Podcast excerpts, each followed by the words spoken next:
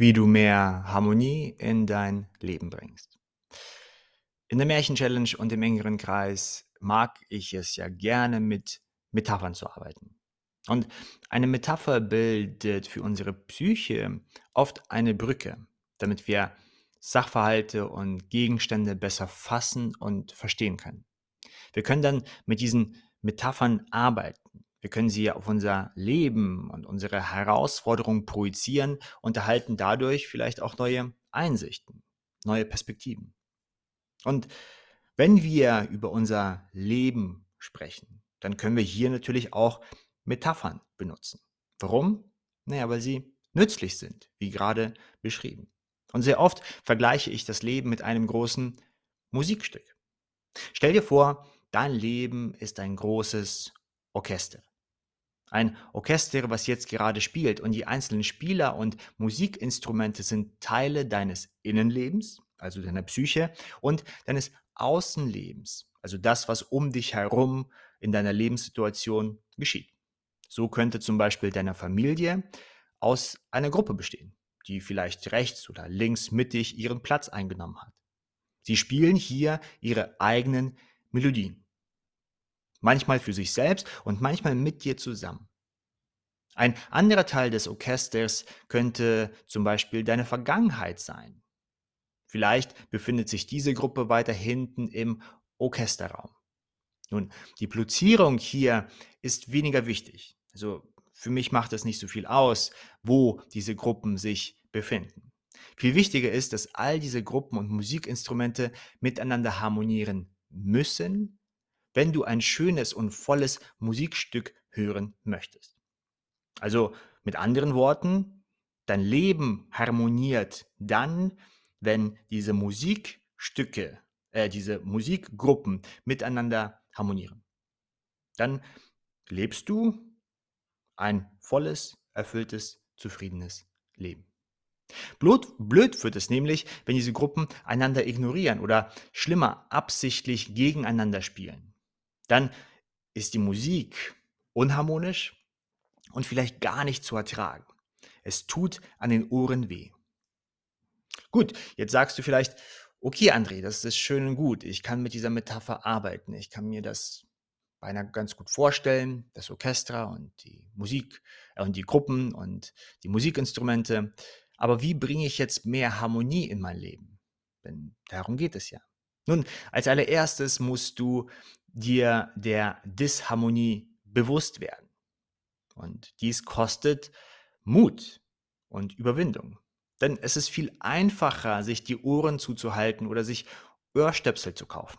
Und das machen auch die meisten Menschen in ihrem Leben. Es ist einfacher, wenn eine Herausforderung vor dir ist oder wenn du Disharmonie hörst, dass du dich von dieser Disharmonie entfernst. Und manchmal ist es notwendig, doch sehr oft ist es aber auch unsere beliebte Strategie. Ja, das, das mache ich später. Damit setze ich mich nicht auseinander. Nun, und dann steigt natürlich die Disharmonie mehr und mehr und mehr und irgendwann möchte man gar nicht mehr hinhören. Und hier müssen wir natürlich diesen Schmerzreflex, den wir spüren und uns von dieser Disharmonie entfernen möchten, nun, diesen müssen wir erst einmal wahrnehmen. Das echte Hinhören kann hier wirklich schmerzhaft sein. Wenn man dies lange nicht gemacht hat, dann kann es sogar einen überwältigen. Trotzdem ist es notwendig. Denn du kannst nichts an der Musik verändern, wenn du die Musik nicht wahrnimmst. Und hier sind Achtsamkeit, Mut und Ehrlichkeit gefragt. Wenn du nach längerer Zeit gelernt hast, achtsam diese Disharmonie wahrzunehmen, ohne sofort etwas ändern zu müssen, also nicht sofort auf diesen Schmerzreflex, der von der Disharmonie kommt, nicht sofort auf diesen Schmerzreflex einzugehen, dann kannst du in kleinen Schritten mit den Verhandlungen beginnen. Nun, und Verhandlungen sind hier mega, mega wichtig. Und hier schauen wir zuerst auf das Innenleben. Und wir gehen das Ganze ganz, ganz langsam an, denn bevor du die Vergang äh, Verhandlungen beginnen kannst, musst du dir die folgenden Fragen stellen. Welche Teile in meiner Psyche habe ich vernachlässigt? Was brauchen diese Teile in mir? Wo gibt es denn Disharmonie, innere Konflikte? Wie kann ich mit diesen Teilen in Kontakt treten? Wie kann ich mit diesen Teilen meiner Psyche ehrlich und auf Augenhöhe kommunizieren? Erst wenn diese Voraussetzungen erfüllt sind, kannst du in die Verhandlungen treten. Nun, und das gleiche System kannst du auch auf dein Außenleben, äh, für dein Außenleben benutzen.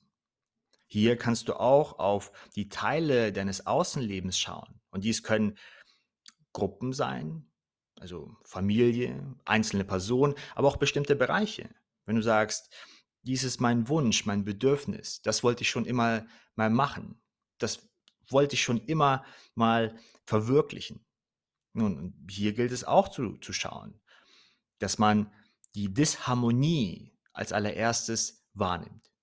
Nicht davor wegläuft, sie nicht ignoriert, nicht probiert, sie zu umgehen, sondern standhaft, aufrichtig und ehrlich mit dieser Disharmonie umgeht. Nun, und wenn du diese Disharmonie wahrnehmen kannst, ohne sofort aus deinem Schmerzreflex zu reagieren, nun, dann kannst du in Kommunikation mit diesen Bereichen deines Lebens treten. Und aus dieser Kommunikation heraus kannst du dann beginnen zu verhandeln. Was kannst du tun, um mehr Harmonie in diesen Bereichen in deinem Leben herzustellen und was kann der, der andere Teil tun? Vielleicht ist es ein Mensch, um mehr, mehr äh, Frieden und mehr Harmonie in diesem Bereich herzustellen. Und hier kommt es natürlich ganz auf die Situation darauf an. Und wie du siehst, dies ist ein langwieriger Prozess. Das geht also nicht einfach mal so heut, von heute auf morgen. Und in der Märchen-Challenge, besonders in den ersten Kapiteln, schauen wir gemeinsam zuerst auf dein Innenleben. Und hier probieren wir spielerisch ein wenig mehr Ordnung und Frieden und Klarheit in deine Psyche zu bringen. Die Meditation ist sicherlich hier der wichtigste Teil. Wir schauen also achtsam auf diese Konfliktherde, auf diese Disharmonie und probieren das spielerisch einzugehen. Und diese Märchen-Challenge hilft dir dann mit der Zeit mehr und mehr auch in Kontakt mit diesen inneren Anteilen zu treten. Und im engeren Kreis beginnen wir dann langsam aber sicher mehr auf dein Außenleben zu schauen. Und eine Vision ist hier meiner Meinung nach notwendig.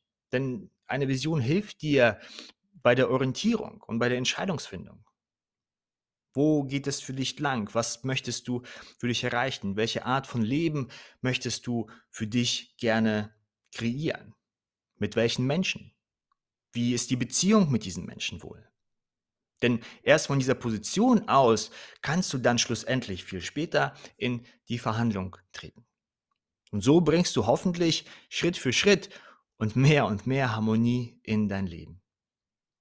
Okay. Das war es wieder von mir. Ich hoffe, ich konnte dich ein wenig inspirieren und dir ein paar Tipps auf deine Reise, auf deinen Weg mitgeben. Und ich hoffe auch sehr, dass du diese Inhalte nützlich findest. Und ich freue mich dann auf die nächste Audioshow mit dir.